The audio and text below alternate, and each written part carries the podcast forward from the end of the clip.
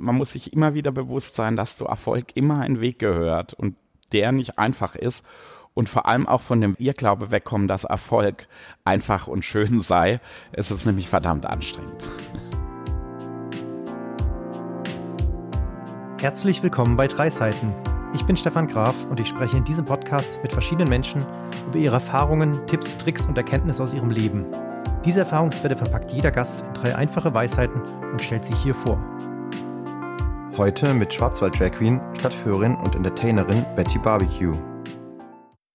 Hallo Betty, schön, dass du in meinem Podcast dabei bist. Ja, Hallöchen. Erzähl mal, wir sitzen hier in einer Bar.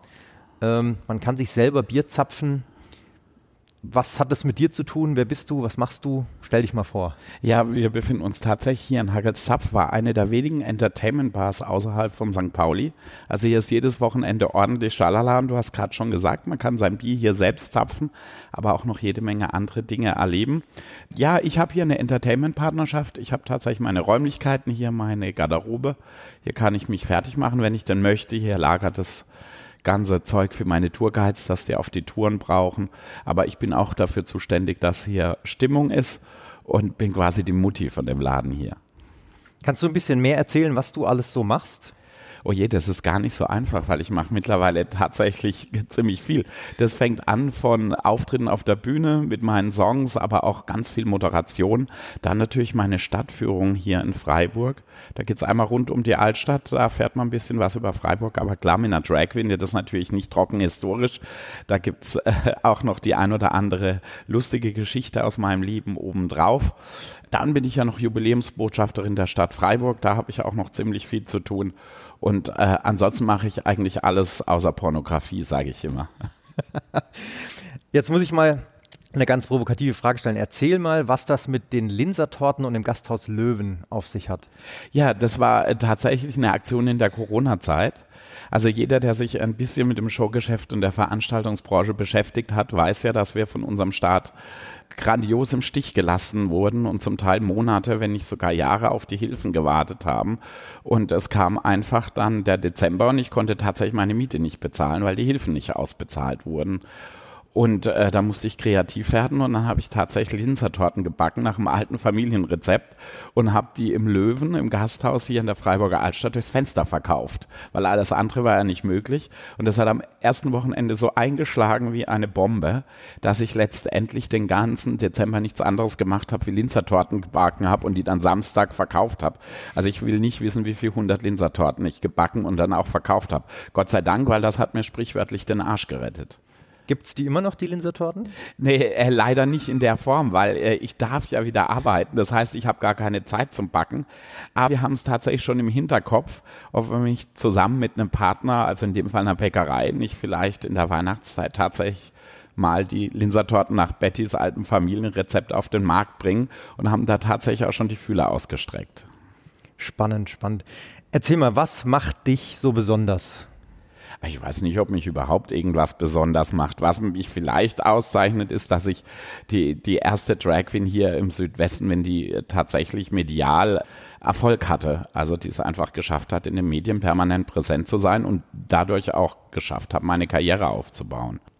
Und wie sieht diese Karriere aus? Kannst du so ein bisschen beschreiben, so den Weg von, vom Start dieser Karriere bis zu jetzt? Also ich meine, man hat so wahrscheinlich dieses Loch ge gehabt eben bei Corona, aber was quasi, wie, wie war so der Weg? Was, was waren so die Beginne? Also ich hatte Gott sei Dank ein großes Glück und hatte wenig Rückschläge außer Corona jetzt, wenn wir das mal aufklammern. Ich bin jetzt im zwölften Jahr tatsächlich. Äh, angefangen hat das Ganze schon vor mehr als zwölf Jahren. Also ich habe halt 18, 19 Jahre her, äh, wo ich das Ganze immer nur an Fasnacht gemacht habe und da wahnsinnig Spaß dran hatte. Und irgendwann kam dann halt mal jemand, der hat gesagt, du machst es doch so gut, hast du nicht mal Lust? Wäre Drag nicht prinzipiell was für dich? Und habe ich natürlich gesagt, nee, ich bin doch nicht verrückt. Einmal im Jahr reicht. Und ähm, dann habe ich es aber doch gemacht, weil es mich irgendwie nicht in Ruhe gelassen hat. Und dann kam das tatsächlich wahnsinnig gut an. Und dann habe ich mit meinen ersten bezahlten Shops angefangen. Das waren damals noch Party-Hostings, also Gäste auf Partys äh, begrüßen, Schnäpschen verteilen, äh, Fotos machen. Es waren so meine ersten Jobs und dann wurde es irgendwie immer mehr. Da musste ich auch schon ziemlich bald entscheiden, ob ich in meinem alten Beruf quasi bleibe oder ob ich die Karriere als Drag Queen verfolge. Das habe ich dann gedacht, da springe ich nochmal ins kalte Wasser, das mache ich. Und äh, dann kamen schon ziemlich bald die Stadtführungen dazu.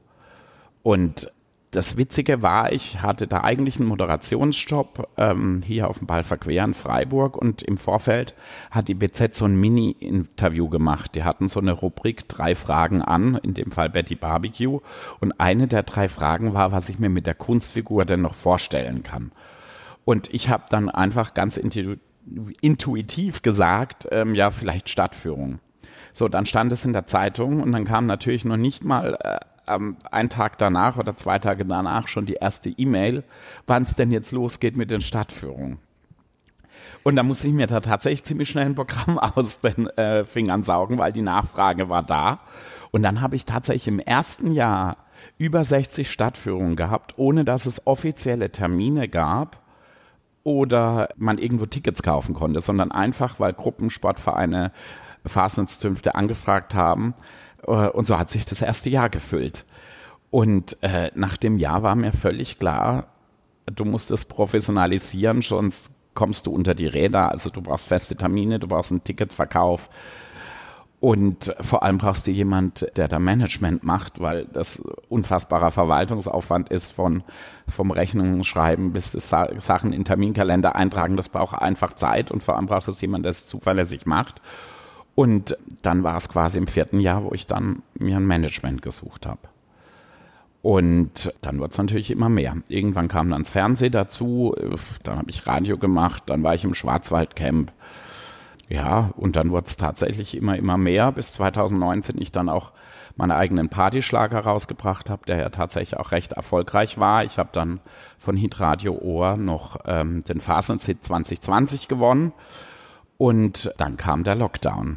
Also von den sicher gut 80, 90 Bookings mit dem Song, also Auftritten, hat letztendlich nicht einer stattgefunden. Ja. Und so stand ich dann quasi im Mai letztes Jahr da. Mai ging es nämlich wieder los mit absolut keinen Mitarbeitern, außer Sebastian vom Management. Also von ehemals 16 Stück waren wir dann quasi noch zu zweit und haben nicht bei Null angefangen, sondern bei Minus, ich weiß es nicht. Und äh, Gott sei Dank hatten die Leute mich nicht vergessen. Das ist ja das große Ding, wenn man so zwei Jahre weg vom Schirm ist, zumindest so im realen Leben. Online habe ich ja einiges gemacht und auch Fernsehen, aber auch nicht so viel. Und dann ging es los und dann kamen aber die anderen Probleme wie Personalmangel und so weiter. Also ab Mai hätten wir zum Beispiel auch wieder Kneipentouren anbieten können. Ich habe die erst im September veranstaltet, weil wir so lange einfach keine Leute gefunden haben. Und es zieht sich bis jetzt durch. Also es läuft Gott sei Dank wieder gut bin auch wieder, wieder erfolgreich. Aber ähm, es mangelt halt tatsächlich nach wie vor am Personal und ich kann vieles tatsächlich noch nicht machen und nicht umsetzen, das ich gerne machen würde, obwohl die Nachfrage da ist. Ja. Was ist denn so der Plan? Was würdest du denn gerne umsetzen, was du gerade nicht umsetzen kannst? Also früher oder später möchte ich natürlich meine eigene Bar haben. Da möchte ich natürlich auch wieder mehr äh, auf den Christopher Street Days unterwegs sein und einfach wieder in die Richtung mehr machen. Dann würde ich natürlich auch meine Gesangskarriere gerne weiterverfolgen, aber das hängt ja nicht nur immer vom eigenen Gutdünken ab. Da ist man gerade in der, in der Breite, wo das stattfindet, auch immer auf Produzenten angewiesen, die da tatsächlich Geld investieren wollen und da auch was drin sehen. Ja, und vor allem natürlich das Tourenangebot wieder aus, ausbauen. Also wenn man denkt, wir hatten vor Corona manch Samstage, da sind acht Touren gleichzeitig gelaufen. Da sind wir tatsächlich noch weit weg davon, auch wenn es wieder sehr gut läuft. Ja. Wie kannst du acht Touren gleichzeitig anbieten? Ja, ich, ich führe ja nicht jede Tour selbst. Also ich habe ja meine eigene Tour, das ist die Hallöchen, Hallöchen Freiburg, die führe ich komplett selbst, aber dann gibt's ja noch die Pub-Crawls, also die Kneipentouren, die führen meine Guides. Die starten alle 20.15 Uhr hier in der Zapfbar und da können natürlich mehrere Touren gleichzeitig starten. Die begrüße ich dann alle, beziehungsweise verabschiede sie hier in der Bar und schicke sie dann ins Nachtleben und begrüße sie dann um 12 Uhr nach Ende der Tour hier natürlich auch wieder. Und äh, dann habe ich natürlich noch den, den Stocki, unseren Bächleputzer hier in Freiburg, der bei mir Touren anbietet. Vor Corona hatten wir noch eine Rotlichttour. Das war eine historische Stadtführung in Freiburgs Rotlicht-Vergangenheit. Wir hatten die Communist City Tour mit Kerstin Luhr, eine Stand-up-Comedian hier aus Freiburg. Also da war das Portfolio noch deutlich größer und in die Richtung möchte ich das definitiv auch wieder ausbauen, weil die Nachfrage ist da. Und jetzt mangelt es quasi gerade an Mitarbeitern. Genau, es mangelt an Mitarbeitern, ähm, ob das im Backoffice ist oder ob das tatsächlich ein Geiz ist, die, die einfach bereit sind, die Touren zu führen und die vor allem auch Spaß dran haben, die das auch können. Da kann man ja auch nicht jeden drauf loslassen. Also alle ZuhörerInnen, wenn ihr Lust habt, für die Betty zu arbeiten oder mit der Betty zu arbeiten, dann schreibt mir oder schreibt der Betty direkt. ja, ja, genau. Einfach auf der Homepage vorbeischauen unter Jobs. Da steht alles, was wir gerade suchen. Wenig ist es nicht. Sehr gut. Cool, dann kommen wir mal zum eigentlichen Thema des Podcasts. Du hast ja jetzt äh, sehr viel erlebt und eben auch äh, durchaus Tiefs gehabt, beziehungsweise das Haupttief bei Corona. Was hast du denn jetzt so für Weisheiten aus dieser ganzen Zeit mitgenommen? Fangen wir mal bei der ersten an. Ja, ähm, das Leben ist kein Wunschkonzert. Das hört sich so abgedroschen an. Und ich bin jetzt Gott sei Dank in dem Alter, wo man auch mit so abgedroschenen Weisheiten daherkommen kann, die einen als Teenager immer aufgeregt haben.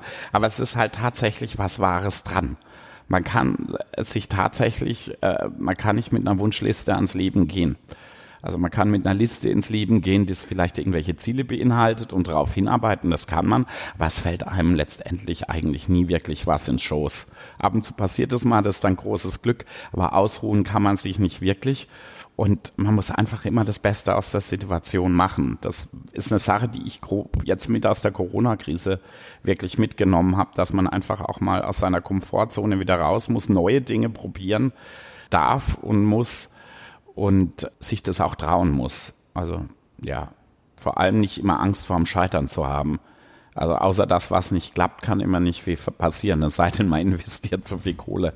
Aber die besten Geschäfte sind ja immer die, die man mit 0 Euro gestartet hat, tatsächlich.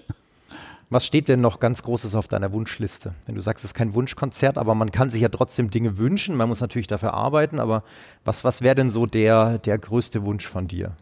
Also tatsächlich wieder ein einen festen Mitarbeiterstamm zu haben wie vor Corona, die das und dadurch ein wirklich eingespieltes Team. Also ich hatte bis Corona wirklich Mitarbeiter, die waren zum Teil fünf, sechs Jahre in der Firma. Da versteht man sich manchmal blind und da waren wir einfach, waren wir einfach die Betty Barbecue Familie. Das sind wir jetzt nach Corona nicht mehr. Also es ist niemand mehr da, außer Sebastian vom Management, der davor da war. Das heißt nicht, dass die Leute, die da sind, schlechte Arbeit machen. Die sind alle wahnsinnig großartig, aber die hatten alle noch gar nicht die Zeit, sich einzugrooven. Und, und das würde ich mir wirklich wieder sehr wünschen, dass wir wieder so eine Betty Barbecue Familie sind, die da total eingegroovt sind, uns dann eben auch funktioniert und vor allem ausreichend Leute. Ist halt natürlich so, gerade tragen halt natürlich wenig Leute das, was früher viele Leute getragen haben, das ist kein Idealzustand. Das geht auf Dauer natürlich nicht. Das betrifft auch mich selber. Ich muss auch noch viel zu viel arbeiten aktuell. Und was sind so aktuell eure Maßnahmen oder was, was macht ihr gerade so, um Mitarbeiter zu generieren, um eben diesen Wunsch zu erfüllen? Ähm, wir haben Stellenausschreibungen gemacht natürlich äh, auch beim Studentenwerk. Also wir haben ja auch schon Mitarbeiter gefunden. Wir sind jetzt auch schon wieder zu neunt, aber wir dürften auch gern wieder 16, 17 sein. Ja, und natürlich Social Media und, und, und. Aber es hat sich unglaublich viel äh, verändert. Also die Leute sind nicht mehr so bereit, am Wochenende zu arbeiten. Also ähm, ich denke, wo ich jung war, hätte ich mich auch nach so einem Job, nach einem Kneipentour-Guide wirklich geschlagen. Ich hätte es furchtbar gerne gemacht. Ich denke mir das ganz, ganz oft. Ich finde es auch immer eine witzige, eine witzige Überlegung, ob ich nicht einfach mal ganz ungeschminkt einfach eine Kneipentour führe und kein Mensch weiß, wer ich bin. das wäre vielleicht mal ganz witzig. Aber ja, es hat sich einfach wahnsinnig viel verändert und wir müssen uns da auch einfach auch immer wieder neu neu drauf einstellen und tatsächlich auch neu erfinden. Ob das jetzt das Thema Mitarbeiter ist, aber auch was das Thema Gäste ist. Auch unsere Gäste haben sich total verändert. Auch die Kneipentouren jetzt, das ist ein ganz anderes Produkt, wie das noch vor Corona war, weil sich das Nachtleben verändert hat. Das Ausgehverhalten der Leute, unsere Gäste haben sich verändert. Das ist ähm, ja einfach ein Prozess. Ja, dann springen wir doch direkt mal zur zweiten Weisheit. Was ist denn die zweite Weisheit? Ich kann die Welt nicht ändern, aber ich kann mich selbst verändern. Ja, wieder so eine abgedroschene Weisheit, aber es ist natürlich so, der, der Blickwinkel macht immer ganz, ganz, ganz viel aus. Also man muss einfach mal ab und zu die Perspektive verändern und dann sieht man einfach auch, was man vielleicht an sich selbst oder bei sich selbst verändern kann, was die Situation letztendlich wieder besser macht. Zum Beispiel, wenn man einfach sieht, man arbeitet zu viel, vielleicht mal einen Tag Urlaub machen. Das ändert schon ganz viel, weil am Ende dieses erholsamen Tages denkt man über viele Dinge schon wieder ganz anders wie am Morgen beim Frühstück.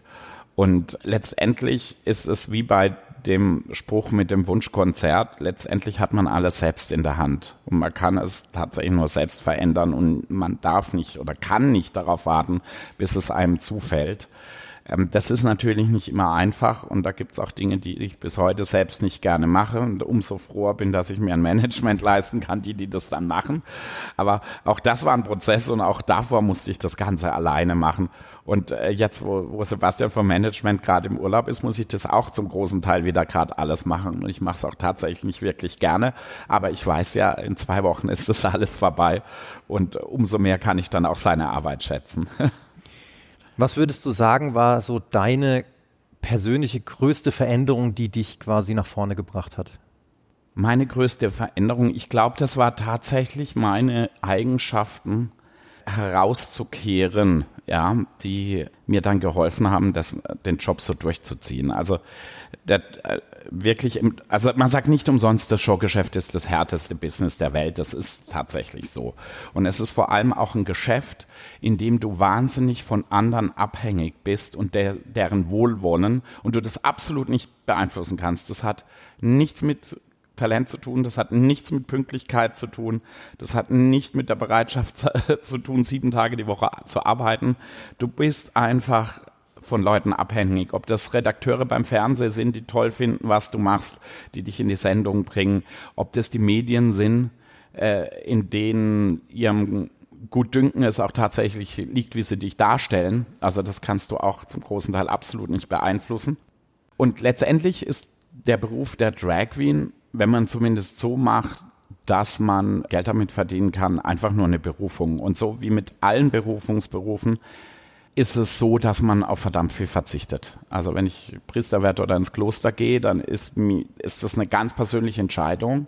Und vor allem ist mir bei dieser Entscheidung absolut bewusst, auf was ich verzichte, aber auch was ich gewinne. Und so ist es im Fall Betty Barbecue auch. Und ich war immer schon jemand, der sehr diszipliniert und auch sehr eisern war. Und ähm, das wurde mir dann tatsächlich zum großen Vorteil. Und ich glaube wirklich, wenn, wenn man sagt, jemand ist eisern, wird es einem so oft so negativ ausgelegt. Das ist es aber irgendwie gar nicht. Und ich glaube, ich bin da sehr pflichtbewusst und erfülle da meinen Job einfach sehr, sehr gut. Und ähm, eine Mitarbeiterin hatte immer gesagt, ähm, seit Queen Elisabeth tot ist, bist du die einzige Königin. Sehr schön, aber das heißt ja, schon bei der ersten Weisheit ist kein Wunschkonzert, jetzt die zweite Weisheit, man muss selber für die Veränderung sorgen. Es ist schon du bist schon einfach dahinter. Du stehst hinter dem, was du machst und arbeitest einfach auch sehr hart dafür. Und das ist natürlich auch das, was man eigentlich überall als Weisheit nennen könnte, in, in jedem Job eigentlich. Ja, natürlich. Und vor allem ist es halt nicht angenehm. Und das nicht Angenehme muss man halt einfach abkönnen oder aushalten können. Damit meine ich jetzt nicht unbedingt nur ein dickes Fell haben, das habe ich auch nicht immer. Das ist auch manchmal tagesformabhängig. Aber man muss einfach tatsächlich dranbleiben. Also gerade wenn ich mich mit jungen Leuten unterhalte, habe ich immer gern, ich hätte gern das, ich hätte gern das und ich hätte gern das. Und wenn ich dann frage, ja, und was machst du dafür, um dahin zu kommen, dann kommt einfach nichts. Und das ist, ist einfach nicht das Rezept. Also ja, wenn ich, äh, wenn ich einen Berg erklimmen will, dann muss ich da halt hochlaufen. Und wenn ich, oder muss organisieren, dass mich jemand hochfährt. Aber auch das muss man können. Ja, ich denke, man darf einfach, man muss sich immer wieder bewusst sein, dass zu Erfolg immer ein Weg gehört und der nicht einfach ist. Und vor allem auch von dem Weg, ihr Glaube wegkommen, dass Erfolg einfach und schön sei. Es ist nämlich verdammt anstrengend. Das könnte an sich ja sogar eine eigene Weisheit sein. Erfolg ist immer anstrengend. Aber kommen wir mal zur dritten Weisheit. Was ist denn deine dritte Weisheit? Das Glück liegt in den kleinen Dingen und ich schätze sie voll und ganz. Ja, bestes Beispiel. Ähm, wir hatten es ja gerade schon davon, dass man auf verdammt viel verzichtet. Also ich weiß nicht, wann ich ein Wochenende mal frei hatte und tatsächlich privat irgendwas tun konnte. Äh, wenn Freunde heiraten müssen, die mich mindestens ein Jahr vorher einladen, sonst kann ich das nicht einrichten. Da ist nämlich Madame am Arbeiten. Und umso wichtiger ist es dann, mir diese kleinen Oasen zu schaffen. Zum Beispiel, ich habe einen festen Termin mit meiner besten Freundin, da gehen wir jede Woche was Mittagessen. Der steht einfach, der ist im Kalender, da wird auch egal, was da kommt. Der wird nicht um, umgeworfen, der wird genauso behandelt, wie wenn ich jetzt einen Dreh habe oder ein Interview oder meine Stadtführung. Und, und eben diese kleinen Oasen sind so unfassbar wichtig. Das kann, ja, ich hatte jahrelang eine äh, Jahreskarte im Europapark, mich da manchmal einfach nur einen halben Mittag hingefahren, habe da gegessen, bisschen Leute geguckt, noch zwei Achterbahnen gefahren und wieder nach Hause.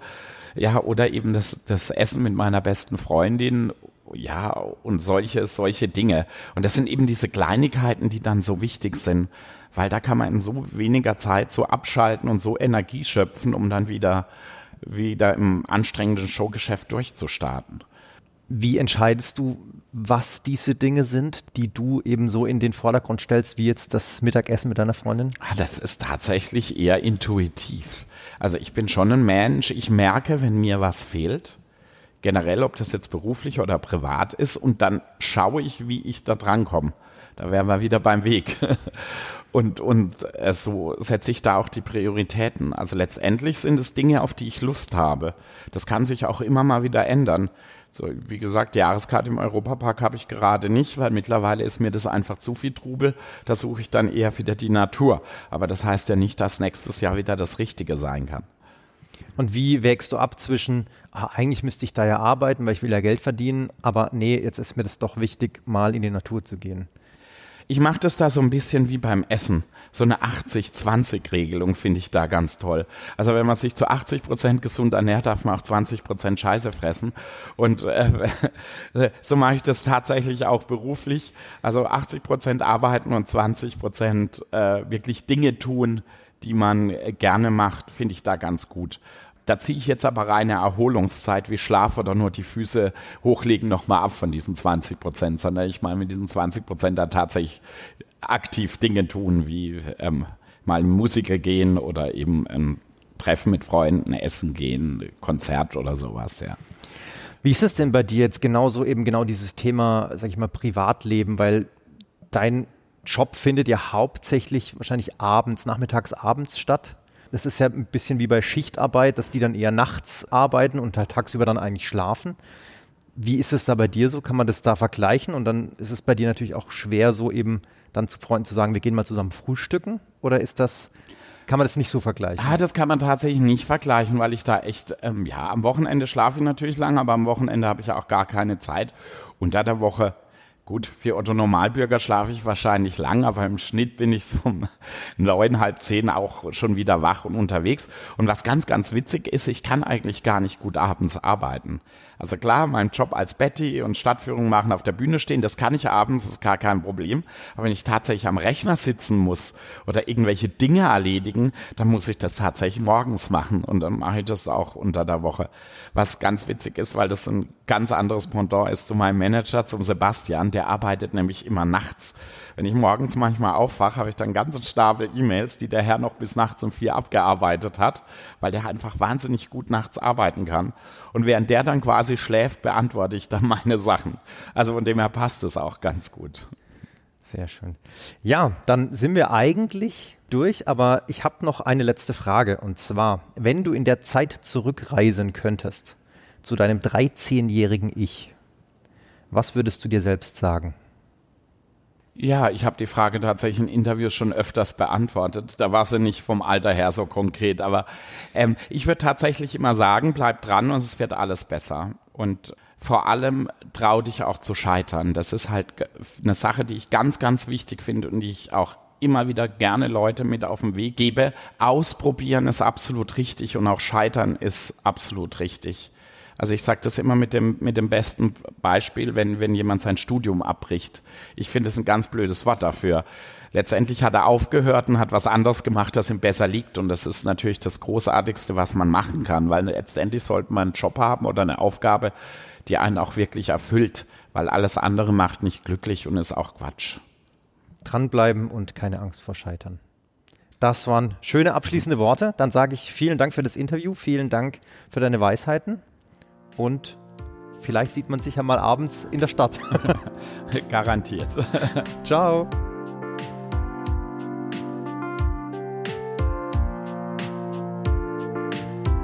Das waren die drei Seiten. Komprimierte Lebenserfahrung im Interviewformat.